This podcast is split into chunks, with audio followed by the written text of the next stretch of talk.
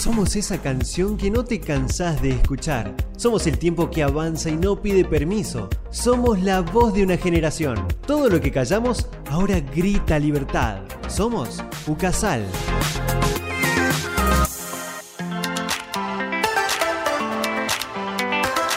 Hola a todos, bienvenidos a la tercera edición de Somos. Mi nombre es Beatriz Guzmán y junto a Carolina Pérez nos vamos a acompañar en estas reflexiones del día a día. Hola, hola, bienvenidos a esta tercera temporada, podríamos llamarla, de Somos, que vamos a estar acá en este programa disfrutándolo, como siempre lo hacemos. Hace espero que también tres lo años. disfruten ustedes mientras nos Sí. escuchan. El día de hoy vamos a estar hablando con Jimena Gómez. Ella es Made in Casa en Instagram. Seguramente la deben haber estado viendo y chusmeando sus recetas. Y en TikTok también la pueden Claro. encontrar de la misma forma. Ella es influencer, cocinera y en sus redes sociales muestra diferentes recetas que todos los interesados en el tema pueden hacer desde su casa de manera rápida, sencilla. Muy bueno, la verdad. Y bueno, enseguidita la tenemos con nosotros y recuerden que pueden seguirnos y buscarnos en Instagram en arroba somosucasal, donde van a encontrar la frase de nuestros invitados, algunos videos para que puedan acompañarnos en cada programa. Este año en Somos empezamos con nuevas ideas, desafíos y con muchas ganas de conocernos y conectar un poco más con todo lo que nos rodea. Sí, hoy comenzamos un nuevo ciclo en el programa y estamos más renovadas que nunca. Habrá muchas sorpresas, invitados de lujo y algunos cambios que esperamos que sean para mejor, ya que pronto también incorporaremos a la plataforma Twitch en Somos. Nos van a poder ver, además de escuchar nuestras bellas voces, ahora van a ver nuestras bellas caras. Exacto. Y bueno, hoy, hablando de invitados, tenemos una invitada de lujo, a Jime, que la tenemos hoy en día, que tiene 185 mil seguidores en TikTok y 170 mil seguidores en Instagram. Un Un montón. montón, sí. Hola Jime, ¿cómo estás? Hola chicas, ¿cómo están? Muchas gracias por la invitación, qué honor. Así que yo inauguro la nueva temporada. Esa es Sí. la primerísima. Queríamos inaugurarlo gracias. con vos. Muchísimas gracias por la invitación. Gracias a vos por venir y bueno, ponernos un poco en contexto. ¿Cómo fue que comenzaste con tu carrera como influencer, como Made in Casa? Uy, es un poco largo, pero lo vamos a resumir. Hace unos tres años aproximadamente, eh, el día que terminé de construir mi cocina como yo quería, tenía muchos amigos por ahí me decían, Jime, ¿cómo hiciste tal receta o aquella? Porque siempre me gustó cocinar. Vengo de un rubro laboral totalmente distinto, nunca estudié cocina, pero siempre me, me- causó mucha intriga, ¿no?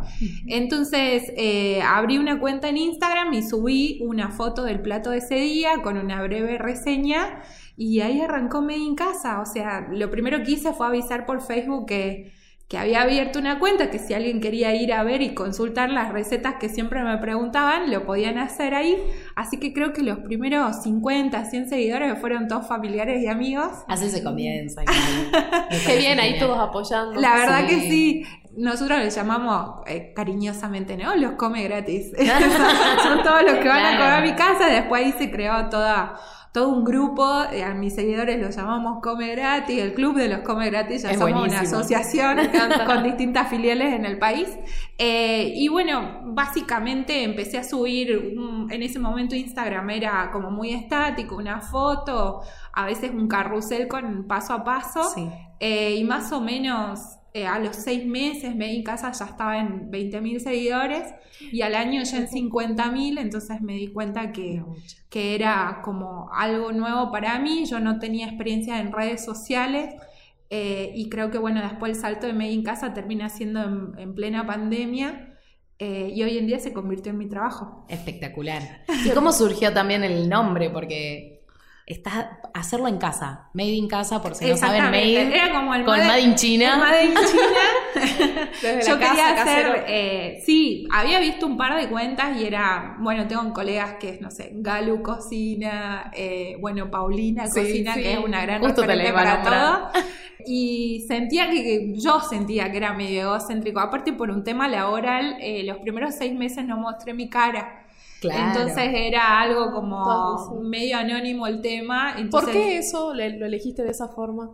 ¿Para evitar que te vean a vos y mostrar un poco más tus recetas? ¿o cuál Era fue? difícil por un tema laboral, o sea, yo básicamente durante dos años trabajé en redes sociales y después tenía que ir a una oficina donde Ah, cumplía claro. un rol muy distinto. Claro. prejuicios. Pasaba quizás. de bailar cuarteto en pijama en mi casa por historias a, a- a poner cara de, de- de circunstancias. También tenía un trabajo que requería cierto grado de seriedad, entonces era un poco difícil. También le tenía mucho miedo al hate. Eh, Mm, y bueno, timidez propia, o sea, después se creó este monstruo que tenemos hoy en día en medio de casa, pero al principio jamás me animé, entonces me acuerdo hasta, tengo guardada la primera historia donde tímidamente aparezco. Eso, ¿cómo fue ese salto de cambiar de, bueno, todo privado y que no se imagino- sepa quién soy? Y ahora, hola, mi cara, soy Jime, ¿cómo Es están? más, ya extraño la cámara si no salgo. Claro, me imagino. Eh, en realidad yo siempre tuve una personalidad así muy histriónica, soy muy dada, tengo muy poca vergüenza. Hambre bueno. y vergüenza nunca me faltó en la vida, digamos. Entonces, este, Se sentí- nota, sí. Entonces sentía que hay una parte mía, justo venía hablando de esto con mi hermano, ¿no? Muy creativa y la rama de mi trabajo eh, siempre fue muy estructurada. Digamos, mi trabajo me dio muchas herramientas para poder hoy en día trabajar en medio en casa, pero yo sentía que había una parte más payasesca, por así decirlo, más creativa de mi parte, Que era más fuerte. yo digamos. necesitaba explotarlo, o sea, literal es, yo soy así medio alocada a veces. Qué bien. Eh, realmente Claro. pocas veces me... Bueno, creo que ustedes han estado en una charla el otro día en la universidad Sí, muy buena esa y charla. se han dado cuenta. Sí tengo una parte dura técnica en donde soy muy seria con el tema del trabajo y muy estructurada, pero una parte creativa que necesito que explote siempre. Se ¿Cuál- podría decir que empezaste para probar, ¿no? Eh, cómo te iba en este camino, pero ¿cómo fue ese paso que dijiste voy a renunciar a mi trabajo y dedicarme 100% a las redes sociales? Justo eso te iba a Bueno, preguntar, yo creo ¿renunciaste? que... eh, sí, renuncié. Eh, yo creo que eh, Made in Casa me sobrepasó un poco, pero no voy a negar que trabajé un montón para llegar a este punto. O sea, honestamente, si hoy tengo que poner las cosas en la balanza, siento que a Made in Casa todavía le falta un montón. No siento yo que haya llegado ahí. a al su punto culmen. culmine. Sí, claro. No sé si al culmine, pero digamos, mis objetivos son eh, más. bastante altos.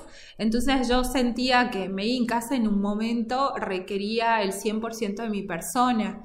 Vuelvo a lo mismo, es du- es- no es duro, es por ahí raro estar eh, con una parte muy histriónica en redes sociales y después pasar a una parte muy seria en tu trabajo. Eh, yo venía planificando el despegue de mi trabajo, hacía como un año aproximadamente. Trabajé muchos años en planificación estratégica, así que es parte de- Qué de- bien. de- del contenido también de sabes, Casa. Y yo sabía que en el momento en que in Casa, medianamente en cuanto, si vamos a hablar básicamente económica, tema económico, si financieramente me daba más o menos el mismo sueldo de mi trabajo de hace 15 años, yo estaba dispuesta a dar el salto. Obviamente tomé en cuenta muchas variables, Made in Casa tiene, como les conté, muchos objetivos, yo necesitaba mantener por lo menos una línea comercial, eh, por así hablar, porque nosotros vivimos de pauta publicitaria y otras claro. cuestiones. Eh, entonces dije, bueno, si durante un par de meses yo medianamente facturo lo mismo que en mi trabajo, estoy dispuesta a dejar casi 16 años. Eh, Claro, un montón. Sí, es un sí. Costó, ¿eh? Costó, Sí, me me costó un montón la decisión, pero fue impresionante. Yo dejé el trabajo, me aboqué 100% a las redes sociales y me en casa duplicó seguidores en todas las plataformas. Entonces, Claro, creo que se notó la pena. Sí, sí, aparte era ya inviable trabajar 8 horas, 10, 12 y después volver a grabar. Seguir, Sí. seguir trabajando, porque mucha gente no lo toma como trabajo Sí. y es darle un nombre. "Ew, yo también estoy laburando esto Sí, de crear totalmente. contenido y de subir. Y, más pesado que sí. capaz que un trabajo de... Porque te pesa a vos, porque es algo tuyo, digamos, también. Entras también en una vorágine de, de- de mucha planificación, como yo les contaba, el contenido realmente lleva muchas horas de trabajo, capaz que ustedes ven una receta en 60 segundos y a mí me llevó 5 horas, 6 Claro, horas de sí. producción, hay edición, hay preproducción antes, he podido dedicarle un buen tiempo también al tema de viajes, que es algo que a la gente le gustaba, así que también necesitaba esa libertad de no cumplir un horario en una oficina para poder empezar a mostrar Claro. otras cuestiones. Tener tu tiempo. Sí, parece poco, Pero es un 60 montón. segundos, pero les, les juro que es mucho trabajo el que hay detrás. Y también es complicado en el sentido del hate que nombraste vos muchas veces y que este trabajo podés perderlo todo un día para el otro, como pasó con muchas cuentas de TikTok que están bajándolas y que pierden millones y millones de seguidores. ¿Cómo lo vivís a eso hoy en día? Tengo muy en claro que nosotros no somos dueños de nuestras cuentas, las plataformas son dueñas de nuestras cuentas nos prestan un espacio para que nosotros en algún momento nos mostremos, otros monetizan, otros no. Desde el día uno puedo decirlo a mí en casa, es como, eh, en esto sí me lo tomé como muy profesionalmente, tiene una línea de pensamiento y también de contenido que yo quiero mostrar. Yo sé que no me voy a meter en terrenos raros que puedan generar algún tipo de polémica, eh, pero tiene que ver más que nada porque yo siento que si vos abrís una cuenta de cocina, querés ver comida rica y divertirte. Tal cual. Y me parece que los tres puntos que tienen que tener hoy en día las redes sociales para ser eh, exitosa es dejar algún tipo de enseñanza, divertir, este, y, y, hay algunas que van por el lado emocional. Entonces yo juego con esas tres variantes y siento, bueno, no he tenido ningún problema nunca en redes sociales y decir que tengo hate eh, no me ha pasado. Primero y principal porque soy una mujer de 41 años bastante madura, digamos, para manejar algunas situaciones que se te puedan ir de las manos. Y segundo, te lo tomás con soda. O sea, puede haber gente que le guste o no le guste lo que vos cocinaste, pero de ahí considerarlo hate me parece un montón. es eh, subjetivo, digamos. Sí, yo tengo un perfil muy resguardado en cuanto a lo que es mi privacidad, mi familia, mi casa y un montón de cosas. Realmente, aunque no parezca mi en casa está muy cuidado, mi, mi, pareja no, no sale en las redes, hemos creado un personaje también alrededor de eso. La gente no sabe dónde vivo, no sabe, nunca he hablado de mi trabajo tampoco, entonces eh, mi familia en general mantiene un perfil muy resguardado. Uno que otro amigo por ahí accede a salir en una historia, pero casi todo gira en base a mí y a la comida, entonces no hay mucho espacio como para que la gente me agreda. sí, estimo que también debe ser muy doloroso, pero si yo siento que me manejo por una línea, por ahí no hay mucho espacio para el hate y si apareciera, eh, también estoy, entre comillas, preparada para manejarlo. Claro, está buenísimo. y bueno, y esto de la cocina, porque se nota que no es algo que comenzó hace tres años y nada más por el tema de subir una foto de la receta, sino que debe ser de hace años que te debe gustar cocinar, o capaz dijiste, bueno, aprendí esto de mi mamá, de mi abuela, lo aprendí sola, autodidacta por videos de YouTube y me salió genial. Eh, ¿Cómo comenzó eso, el afán de cocinar? Eh la primera vez que tengo así como un recuerdo muy marcado al lado de la cocina fue con mi abuela. Eh, era, viví unos años con mi abuela paterna. Eh, ella me, me, daba como los pedacitos de zanahoria, cosas de lo que cocinaba y yo jugaba a la cocinita. Luego, un poco más grande, ya viviendo con, mi viejo, con mi familia, eh, me pasó que al ser la hermana mayor por ahí en otra época, ¿no? Siempre estamos hablando muchos, muchos años atrás, este, me tocaba por ahí ayudar mucho con los quehaceres domésticos y eso también estaba incluido algo de cocina. Yo recuerdo que tenía, no sé, 10 años y yo era la encargada de hacer la sopa en mi casa. Luego, más grande, eh, me gustó mucho, me sentía muy bien. Hay un tema de, del ida y vuelta con el tema de la comida que después lo, tuve que ver en terapia. O sea, ese punto fue. Eh, para mí es sumamente gratificante ver la cara de una persona probando un plato de comida que vos lo hiciste con mucho amor y y por ahí en mi casa, el hecho de, no sé, verle la cara a mi papá y que dijera qué rico que está esto, que alguien te pida que hagas algo, para mí era como... Es como mimarlos, darles amor. Sí, una, una psicóloga amiga me dijo que era mi manera de maternar y me encantó, digamos, porque eh, sí, es una manera de dar amor. Me parece que uno, los recuerdos de infancia más marcados están muy ligados al, aroma de las comidas, ¿no?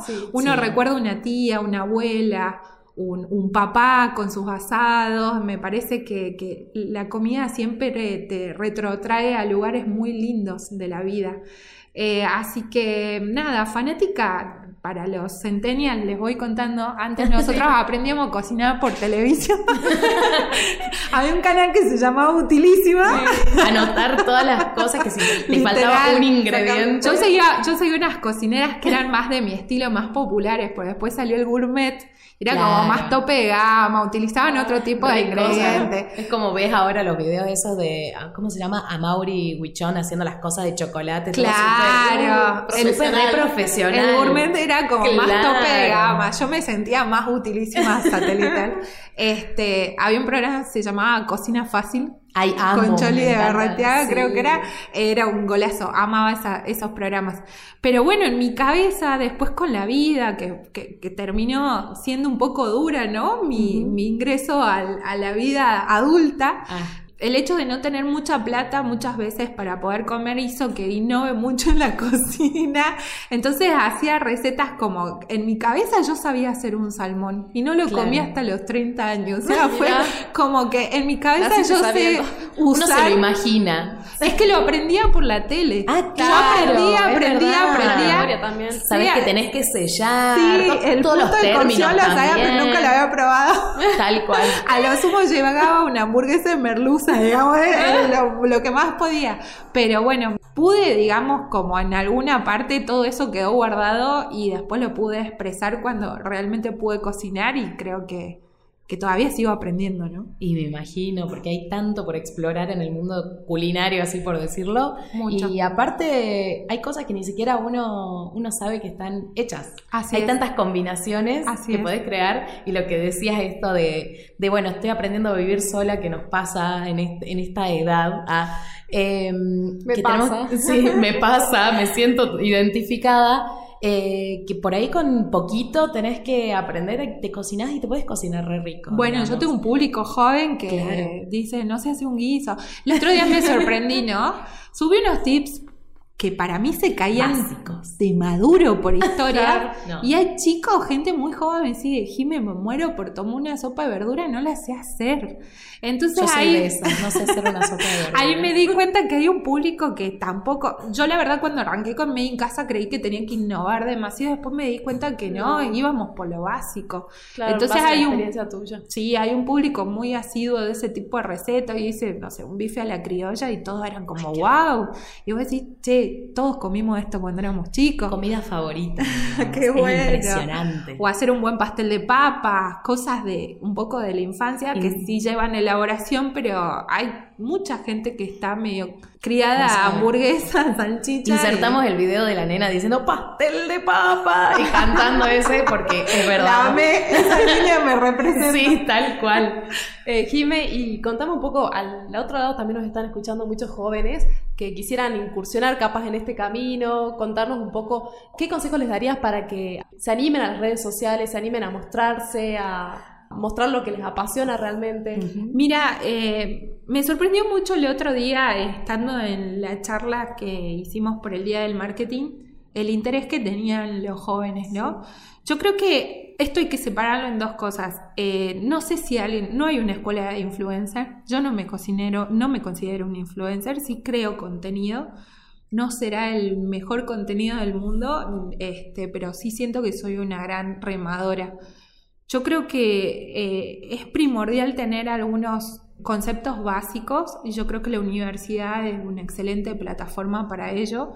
No es lo mismo arrancar como me pasó a mí, eh, de cero, sin saber absolutamente nada, a una persona que ya viene formada o con cierta estructura, o cuando hablas de algún tema de estrategia en marketing digital, sabe de qué estamos hablando y ya tiene algunos cimientos. Y hay otra parte que ya es muy innata, que tiene que ver con el carisma, con la, también la percepción del público que tiene sobre vos y lo que vos estás dispuesto también a mostrar, ¿no? Vos estás abriendo una gran ventana en el momento que subís una historia en redes sociales. Yo me apoyaría, sé que la, que la universidad tiene una diplomatura, ya me estuvieron contando, este, que a mí me súper interesaría tomarla también, pero a mí me parece que como lo dije anteriormente, las redes son las dueñas de todo. Si las redes mañana se van, muchos nos vamos a quedar sin un plan B. Y a mí me parece que si los chicos que hoy en día están estudiando y creen que las redes sociales realmente va a ser una vía por donde piensan desarrollarse, que sigan para adelante, que estudien un montón. Eso parece re cliché, pero realmente nosotros estudiamos todos los días Sí. Sí. las nuevas modalidades, tipo de plataformas, cómo mejorar algunos temas con el algoritmo. Y también si el día, de las redes, el día que las redes sociales se vayan, saber que tienen una herramienta que es un título. Entonces suena muy a tía mía, pero honestamente lo siento así. Eh, yo básicamente como creadora de contenido diversifico mucho, yo no me quedo en una sola red. Trabajo en cinco plataformas distintas y tengo distintas maneras de monetizar en cada una. Eso me permitió desarrollarlo en poco tiempo, pero también con conocimientos previos. Y también saber que muchas veces nos apoyamos en profesionales, licenciados en, en marketing, comunicadores sociales que también nos ayudan a desarrollar estrategias, pero sí se puede vivir de las redes sociales Lamentablemente no somos muchos los que podemos decir esto, pero realmente es un camino en donde que hay que perseverar demasiado. sí, como dijiste, educarse, porque totalmente es, algo que va avanzando y, eso nos ayuda un montón, digamos.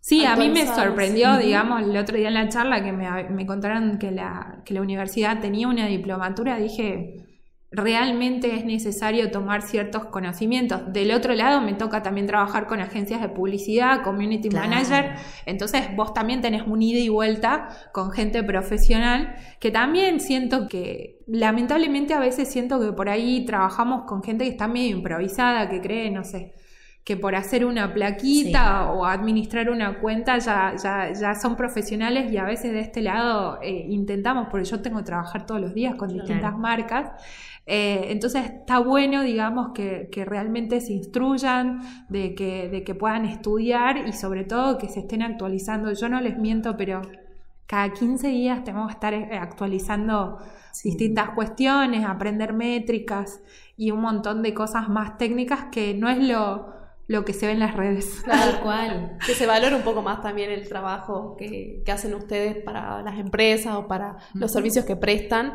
y que la gente del otro lado sepa todo lo que conlleva el esfuerzo, el compromiso, está bueno también. Y el community, la importancia hoy en día de tener presencia en redes sociales, me parece que las marcas, sobre todo de la región, hoy en día están entendiendo de que es casi hasta obligatorio, chicas, tener presencia en redes sociales. Es que eh. pasa que la juventud, la generación de ahora, centennials, ya ni Facebook tienen. O sea, bueno, sí, totalmente. yo la veo a mi hermana, tiene ahora 17 años. No te usa Facebook, te usan Instagram, entonces tu presencia. Si te quieren buscar algún emprendimiento o lo que sea, lo buscan por ahí. Y si no tenés una red, pasás a ser tipo, no existís. Es muy eh, feo y muy fuerte decir eso, pero pero pasa. A ver, seamos honestos, uno como, como, eh, como, consumidor, lo primero que hace es ver referencias, si no es un, un, Google, una referencia, lo buscas por Instagram, lo buscas. Sí sabemos que hay un público por ahí un poco más mayor que nos sigue también por Facebook. Yo insisto en que hay que tener presencia en todas las redes, sí. pero también hay un público y bueno, también depende de qué tipo de emprendimientos tengas o qué marca desarrollaste eso determinará, pero el único consejo que puedo dar, no nos quedemos y no, no, no creamos que en Instagram pasa todo. Yo el otro día en la charla contaba, yo siento que TikTok está avanzando. Es muchísimo. O sea, podés pasar horas en esa aplicación. Hoy en día no lo siento tan comercial como lo es Instagram. O sea, a las marcas les, sigue interesando salir en Instagram, es la prioridad para las marcas, pero si yo tuviera... Capaz. Yo creo que TikTok hoy en día pasa a ser más comercial, he estado viendo más publicidad últimamente, pero siento que TikTok dejó de ser una plataforma donde la gente hacía un bailecito viral. y hoy en día se ve sí, contenido y aprendes mucho también. Ya pasa que Instagram parece una vidriera por historias y, llega a molestar. Literal. Entonces uno pasa de una aplicación a otra, bueno, me pasa, yo estoy dos horas en TikTok no me arrepiento, no me arrepiento de decirlo. No, está mal que yo lo diga, pero hoy en día es mi aplicación favorita. favorita. te juro que digo lo mismo. A mí me encanta, sí. Bueno, y por último, ya vamos terminando. Ay, se me pasó volando. Se pasó volando, se, pasa así Estuvo volando. re lindo. Ay, qué bueno que te haya gustado. Por último, decinos, ya, ya dijiste que tuviste tu referencia en, en, en Utilísima, pero ¿tenés algún referente así de cocina que vos dirás, digas, este sí, tengo, tengo tres. Ay, qué difícil elegir uno. Eh, cuando tenía 22, 23 años, eh, prendí el gourmet y conocí a una cocinera muy joven ella viajando por Japón y, me voló la cabeza Narda Lepes obviamente una joven Narda que tenía un programa a la medianoche eh, y pasaba algún tema así como música punchy de fondo eh, otro gran referente porque me siento muy identificada con su cocina es Lele Cristóbal de Café San Juan. Eh, cosas de la vida. Tenemos un mismo auspiciante somos como los cocineros de una marca específica, así que sueño con el día que pueda irme a conocerlo. Eh, Lele representa todo lo que a mí me gusta, comida de bodegón, abundante, sin demasiadas vueltas, bien casero. Y bueno, yo creo que para los que amamos la cocina, creo que Mauro Colagreco, nuestro tres estrellas Michelin, que es nuestro chef insignia en Francia, en el restaurante Mirasur, eh, creo que es un gran referente, pero en ese caso, porque es un tipo muy humilde que salió de Mar del Plata y, hoy representa como lo tope mundial en gastronomía. Es increíble. sí, para mí los tres como que me marcaron mucho. qué, bueno, de los tres todo lo que dijiste, me encanta la, la identificación que tenés con cada uno de ellos porque te sentís representada, Totalmente. Es impresionante. Y bueno, con todo esto, con toda esta información que nos tiraste, porque no solo de, de cocina, de tu historia, sino también hasta de marketing nos habló. Entonces, increíble. Muchas gracias entonces por participar en el programa y bueno, esperamos que toda la información que vimos hoy les haya gustado. Trabajar con redes sociales es todo un desafío, lo estuvimos conversando ahora, pero si estás interesado en insertarte en este mundo de la comunicación, se podría decir, te aconsejamos que busques una pasión y la compartas con los que te rodean, como bien hizo Jimé. Muchísimas gracias por estar acá y obviamente invitamos a todos, si no es que todavía no la conocen, a seguirla en, Instagram, en todas las redes, en TikTok también. En también, en, YouTube y bueno, en Facebook para el público. El, público. Más, 40 que soy yo. No, o el que le gusta verlo por Facebook, no es necesario Hay mucha gente que le encanta ver por Facebook y se siente muy cómoda. Y en, todos Made in Casa. En todos lados estoy como Made in Casa, influencer low cost para, para los que me encanta llamarme así, así que bueno, eh, anímense, un saludo a toda la audiencia. Y a todos los come gratis. A todos los come gratis, bueno, es que estoy intentando mantener una línea formal a la hora de hablar. A toda la audiencia, al estudiantado. Los, saludamos a todos los oyentes. Yo en realidad quiero dos segundos agradecer a la Universidad Católica que me dio un espacio, la verdad es que me sorprendió que estuvimos hablando en el Día del Marketing y la verdad es que nos brinden un espacio a personas como yo eh, que salimos ¿no? de los profesionales y especialistas en el tema, eh, no solamente me, me, sorprendió, sino que fue muy gratificante para mí y me sentí muy valorada, muy bien tratada, así que Muchas gracias a todas las autoridades. La parte de una representación de nada más y nada menos de nuestra querida provincia. Ah, sí, con mucho orgullo. Siempre llevando la bandera de Salta norteñita con mucho orgullo. y contabas encima que muchas veces te confunden, que piensan que sos porteña. Sí. en realidad yo soy cordobesa, vivo en Salta desde el 2006, pero yo digo cordobesa de nacimiento, pero salteño por adopción. Eh, el delantal de Made in Casa tiene sus detalles en aguayo, así que muy, muy orgullosa de, ser parte del norte. Represento un montón de, de, recetas regionales que me enorgullece y mi sueño es poder ir cocinando a distintos puntos de la provincia y poder mostrar nuestra belleza, ¿no? Y nuestra gastronomía. Así que no se la pierdan, vayan a seguirla, nada más y nada menos para decir. Y también no se olviden de seguirnos a nosotras en arroba somos su casal. Y bueno, nos encontramos en el próximo Somos. Gracias por acompañarnos en un nuevo programa de Somos. No se olviden de seguirnos en Instagram para ver todas las novedades y mejorar en cada episodio. No dejen de escucharnos en Radio Ucasal y Spotify. Nos encontramos en el próximo Somos.